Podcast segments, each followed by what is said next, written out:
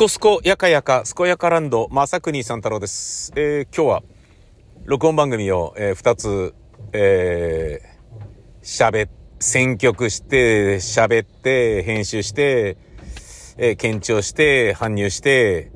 えー、Q シート書いて、えー、ポッドキャストはまだやってないっていうですね。えー、まあでも一旦あの、とりあえず放送の方は、えー、なんとかなりそうだなっていうことになり、で、そこで結構な疲労度が あり、まあそもそもね、今日雨ですから、うーん、あんまり仕事乗らないんですよね。ええで、そっから、まあそれで午後、午前中、まあ4、5時間みっちりとがっつり働いたんで、え昼ご飯食べて、ちょっと休憩して、んで、えー、まあ一応、まあ6、7箇所見た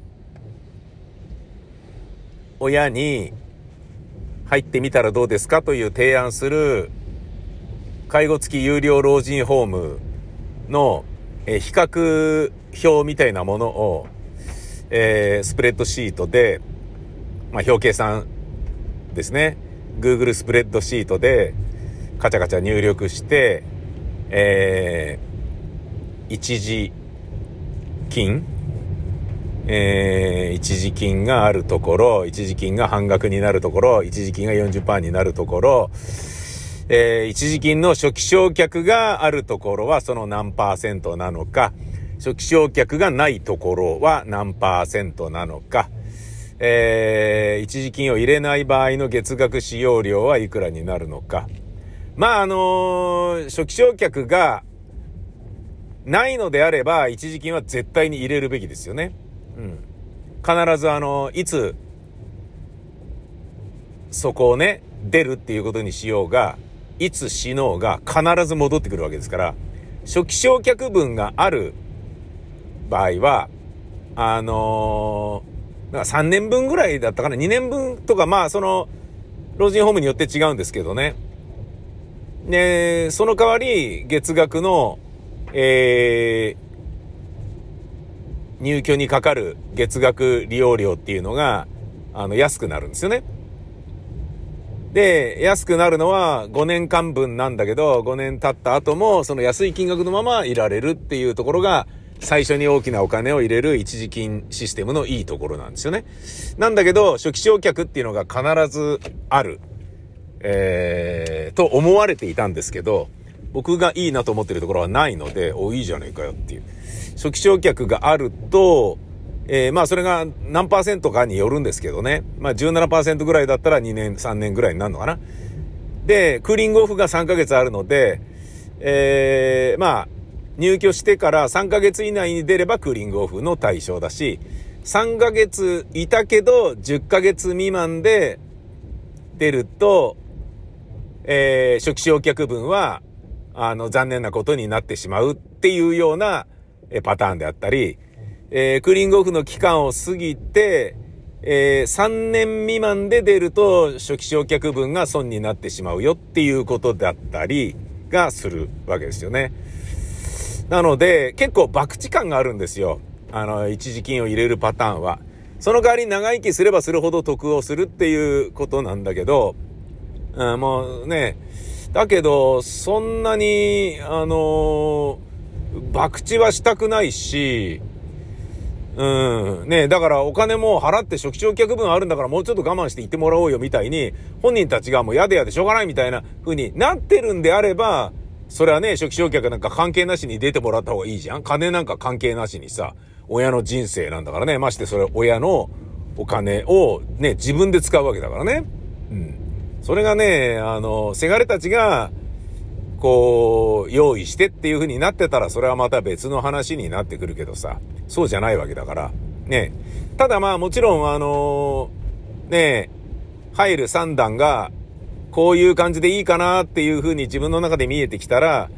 えー、もちろん弟にもちゃんと言いますけどね。昨日もちょっと電話で話をしたんですけど、なぜならね、親の金をね、ドカンと使うことになるわけだから、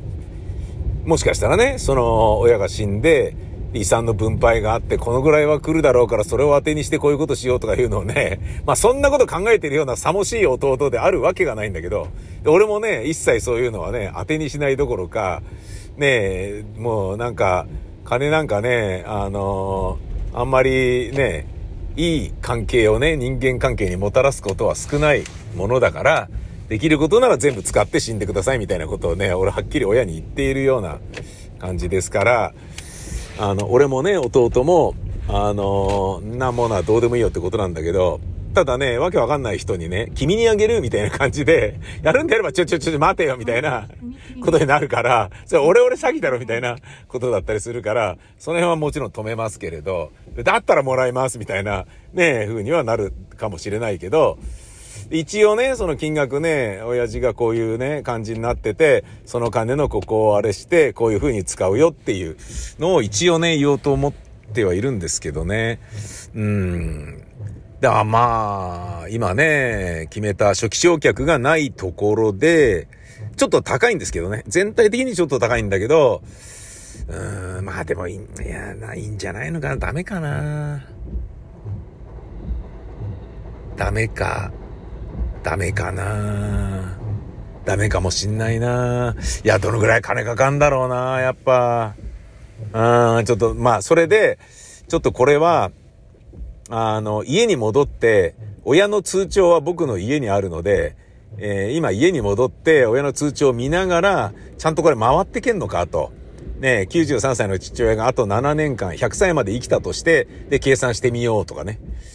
で、母親が100歳 ,100 歳まで生きたとして計算してみようとか、そういうことをね、今からちょっとシミュレートするっていうね。なんかあの、もう本当に現実的ですね。うん、だけど老人ホームの人とかと話してると、あ、うちは見取りもやる、まやるから大丈夫ですよとかって、なんかね、死ぬことを想定して話してるっていうのが、いや、そうだよなっていう。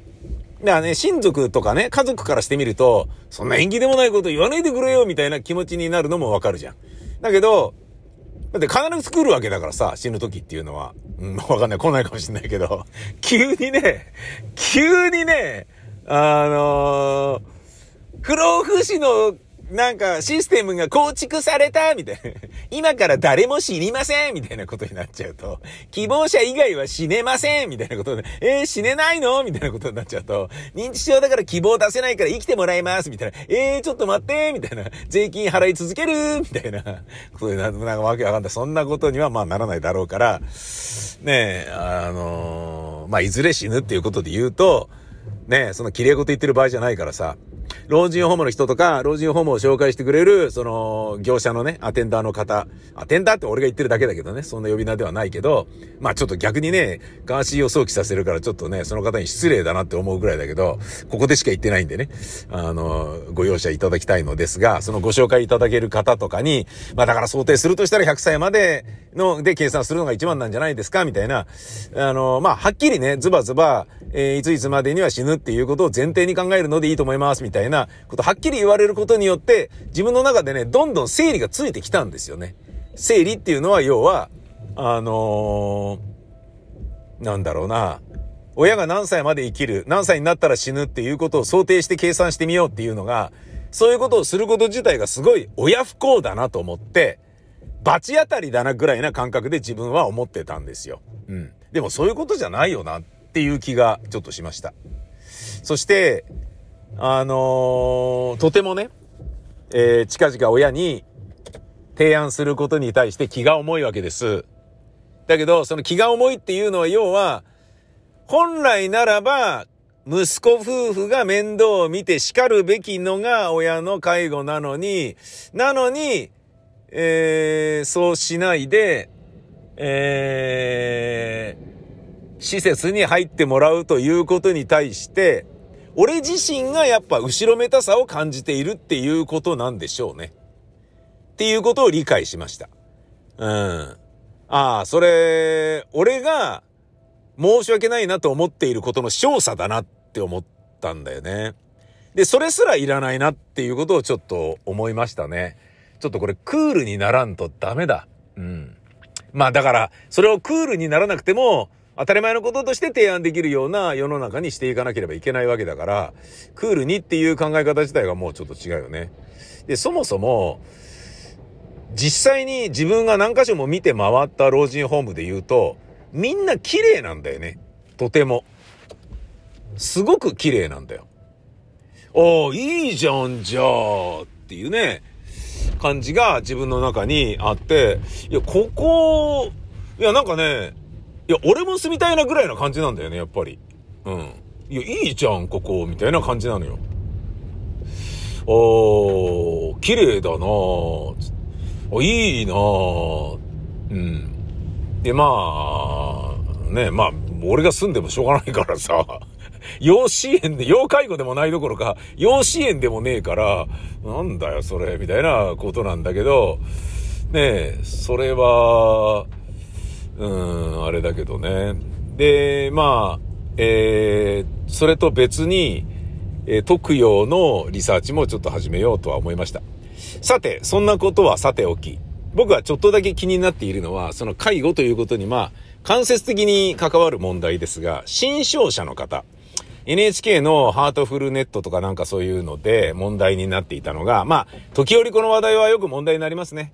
あのー、女性の障害者の方が、男性スタッフに、えー、男性の介護職員に、えー、排泄の手伝いをしてもらったと。着替えと排泄の世話をしてもらった。こんな屈辱的なことはありませんと。えー、人間としての尊厳を守ってほしいですっていう意見があったんですよね。で、これに対しての賛否両論、ねえ、けんけんごうごう。うーん。これはどうですか？皆さん、皆さんどう思いますか？まあ言われると、ああ、そうかって思うよね。だけどさ、え、ちょっと待って、じゃあ男は、女の人を介護できないわけ？ってことになるじゃん？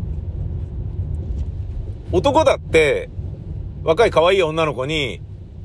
介護されるのとか、おむつ替えられるのとか、恥ずかしいぜ。ってことじゃん？え、ちょっと待って。で、それはいいの？みたいな。で、同性にやってもらうのが正しいの？っていう話じゃん？で、別に、その、なんだろうな、介護スタッフが、別にいやらしい眼差しを持ってそこにいるわけではないならいいじゃないですか。で、同性がね、女性の身体障害者の方を女性の介護スタッフが介護してたって、その女性の介護スタッフが、ね、レズビアンであれば、そこに性的興奮をするかもしれないっていう考え方がね、その人の論理で言うなら生じてしまうから、それはどうなのって話よ。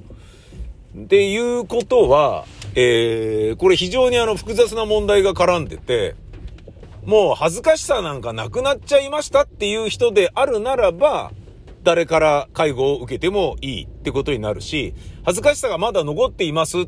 ていう場合は、それを伝えなければダメだよね。私はまだ女として、あのー、な、恥じらいがあるものですから、えー、男性スタッフの改造はちょっと避けていただきたいですっていうようなことを言っていいんじゃねえかっていう話よ。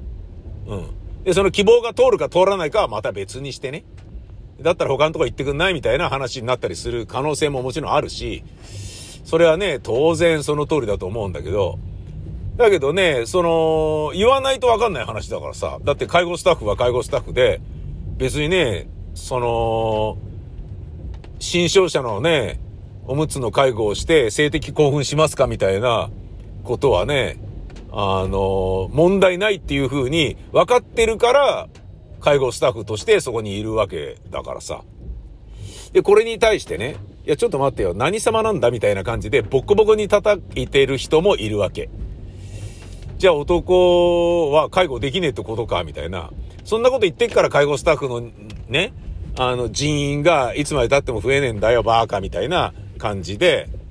あの、わがままぶっこいてんじゃねえぞ、みたいな、そういう意見もものすごいあるんですよね。これがね、どっちが正しいのか、どうあるべきなのか、どうやって解決するべきなのか、何が正解なのかっていうのが全くわからずで、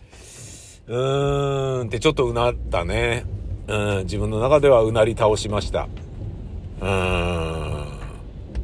だって、わかるじゃないですか。恥ずかしいってね。じゃあ、若い女性だから恥ずかしいだろうっていうふうに思うか、思うべきなのかっていうと、それはまた別じゃないですか。何歳になったって女は女だし、おばあさんだってね、例えば老人ホームにおいてもね、若い2枚目職員がいると、にわかにね、活気づくって言うじゃないですか。っていうことは、その人にやられるのは嫌かもしれないよね。もしくは、その人に 自分の お股を見てもらえるとか いうことが嬉しいっていうことかもしれないよね。っていうことは、男の介護スタッフに排泄の改造をされました。人間としての尊厳を守ってほしいですっていうふうに怒ってた女性の新商者の方は、ねえ、あんな綺麗な人になんか自分のお股の掃除とかしてもらっちゃった、俺ピーっていう風に思えれば、ラッキーっていうことだし、思えないから尊厳がっていう話になるわけじゃないですか。どっちがいいんだろうね。わかんないね。もう、僕も、僕はあのー、えっ、ー、と、体は別に不自由なところは今んとこないですけど、あの、過去に、えー、男性におちんちんを触られたことがありましてね。うん。まあ、あのー、あまりないんですけど、女性に触られるのは、えっ、ー、と、ブラジリアンワックス行った時に、つまり今から数ヶ月前に、新宿のブラジリアンワックスの女性スタッフにおちんちん触られますね。はい、もうま、全くね、絶対ね、勃起しないようにうまくやりますよ。あの方々は本当にお上手。うん。これでね、半立ちとかになってる場合じゃねえなっていうぐらい、あの、さりげなくね、本当にうまくやるんですよね。でも、あの、男の人に触られたのは中国の赤すり行った時ですね。中国の赤すりは、えっ、ー、と、おちんちんの玉金の裏とかもやってくれるんですよ。男の人がやってくれるんですよ。すごいですよ。ギュッて掴んで、うなぎをさばくみたいに、ね、亀の頭をギュッと掴んだらちょっと伸ばすんですよ。ビュッつって。そんで、掴んだ状態でギュッギュッギュッつって。おちんちんの裏側を縦に伸ばして、赤すりでギュッギュッってこするんですよ。うまいんだよね。男の人だから、玉金を痛いとか危ないとかいう風に絶対感じさせないんだよね。まあ、うまいんだよね。うまさにびっくりしたんだよ。それテキパキやってるから、早いからびっくりするんだけど、全然痛くないんだよね。見事っていう感じだったね。うん。それをね、なんか、なんだろうな。うーん。いや、男の人に玉金触られるのは嫌ですみたいな感じで言うのはなんか違うでしょ？いや、ね、自分がね、その介護される側になった時に、うん、どうすんだっていうことで言うと、女性だったら嫌だって思うかとかさ、そんなようなことをちょっと思ったよね。で、そうやって思うとさ、その、じゃあ、どこまでがいいのとか思うわけ。どこまでがいいのっていうのは、僕は、あの女性のね、えー、車椅子に乗ってる人が、電車に乗るときに、議員さんがガタガタ一人でやってるから、あ、これちょっと手伝うべ、つって、これ乗せればいいんですか？はーい、とかってやってて、どうぞ、とかで、オッケー、オッケー、とかって言って、はーい、とかって言って、手伝うようにしてるんですよ、なるだけね。だけど、それも、もしかしたら、いらんことなのかな、と。駅員さんという公僕にならやってもらいたいけど、見ず知らずの人に恩を売りたくはないので、やめてもらっていいですか？みたいな風に思われてるんだとしたら、もう複雑だよね。で、それを考え始めちゃうと、誰も何もできなくなっちゃうからさ、誰もお手伝いをしなくなっちゃうじゃん。ね倒れてても、まああれでもね、倒れてるんじゃなくて、自分で寝てるだけかもしれないから余計なことして、寝てんだよバカ野郎うるせえなみたいになったら嫌だから放置しようっていうような事なかれ主義が、酔っ払いがそのままね、ここへ死んだりとか、急性アル中で死んじゃったりとかっていうような事故に繋がってるわけだよね。っていうことは、迷惑なんだよって言われようとも僕はなるだけ言うようにしてるんですよ。やるようにしてるんですよ。率先して名乗り出るようにしてるんですよ。あ、僕手伝いますよとかね。そういう風に。でね、あ、すいませんって言って、それを甘えてね、やらせてくれる人もいるし、そうじゃない、コロナの時はね、おばあちゃんが、あの、池袋の階段でね、駅で、上に荷物をね、でっかいスーツケースあげるの、あ、これは厳しいだろうなと思って、あ、手伝いますよ、僕持ちますよ、みたいなことを言う時に、あ、いいです、いいです、とかって。こういうご時世だから、つって、あ、そっかそっかと。えー、あなたがね、除菌したかしねえかわからないような、えー、補菌してる手かもしれないもので触られると、それはそれで私としては、えー、だったら重い荷物を自分で持つ方がいいのですっていうことを言ったわけじゃないですか。多分ね。そういうことだと思うので、うん、あ、わかりました。はーい。とかって、お気をつけて、とかって言ってね。時に、なんだいみたいなことは僕は思わないようにしてますね。あのー、車椅子の方とかにお手伝いすることありますか？って言って、ないですっつって、邪気に言われることめちゃめちゃ多いんですよね。ないです大丈夫ですとかって言って、まあ、大丈夫ですくらいだっていいんだけど、ないですとかって言って、うっせえなみたいな感じで言う人もいるんですよね。それはね、正直ちょっと凹むんですよね。うん。あの、大丈夫に決まってんだろみたいな感じで、大丈夫じゃなきゃ一人でここまで来ねえよみたいな、うーん、言い方なんだよね。いや、あの、でもそれも、はーいって僕は陽気に言うようにしてますね。うん。じゃないとね、うん。えー、関係ないけど、えー、5月になりますと、えー、自分の知り合いの目の不自由な方のブラインドサッカーの、え、試合があるので、俺それ見に行こうと思います。え、見に行きますよっていうふうに。今ね、スケジュール開けて、ね、なんとか行けたらいいなと思ってますね。のっぴきならないなんかがなければね、いいんだけど、うーん、見てみてえな、一回な。そのね、あの、俺の芝居とかを見に来たりとかね、えー、ポッドキャストずっと聞いてくれてたりする目の不自由な方がね、俺が食べてうまいって言ってるから、あの、大塚のね、水戸の、えー、料理をね、あのー、なんですか、あの、ウーバーイーツで頼んで届けてもらって食べて美味しいですね、みたいなことをやってたりなんていうこともあるので、うん、ね、直接そういう人に会えるのはいいなと思うので、それもまあちょっと楽しみにしております。えー、家に、家の駐車場に着きました。音声コンテンツ「正国三太郎健やかエンパシー」では皆様からの指令を募集しています。あそこに行ってあれをしてこいよ。地元の自慢のあのお店を紹介するわ。伝承話の元となる名所旧跡などをメールでお送りください。宛先は info アットマークマサさん .info info アットマークまささん .info いろんなところのいろんなものをまさくにさんに教えてあげようぜ。採用された指令はもれなくコンテンツ内で紹介されます。当たり前だね。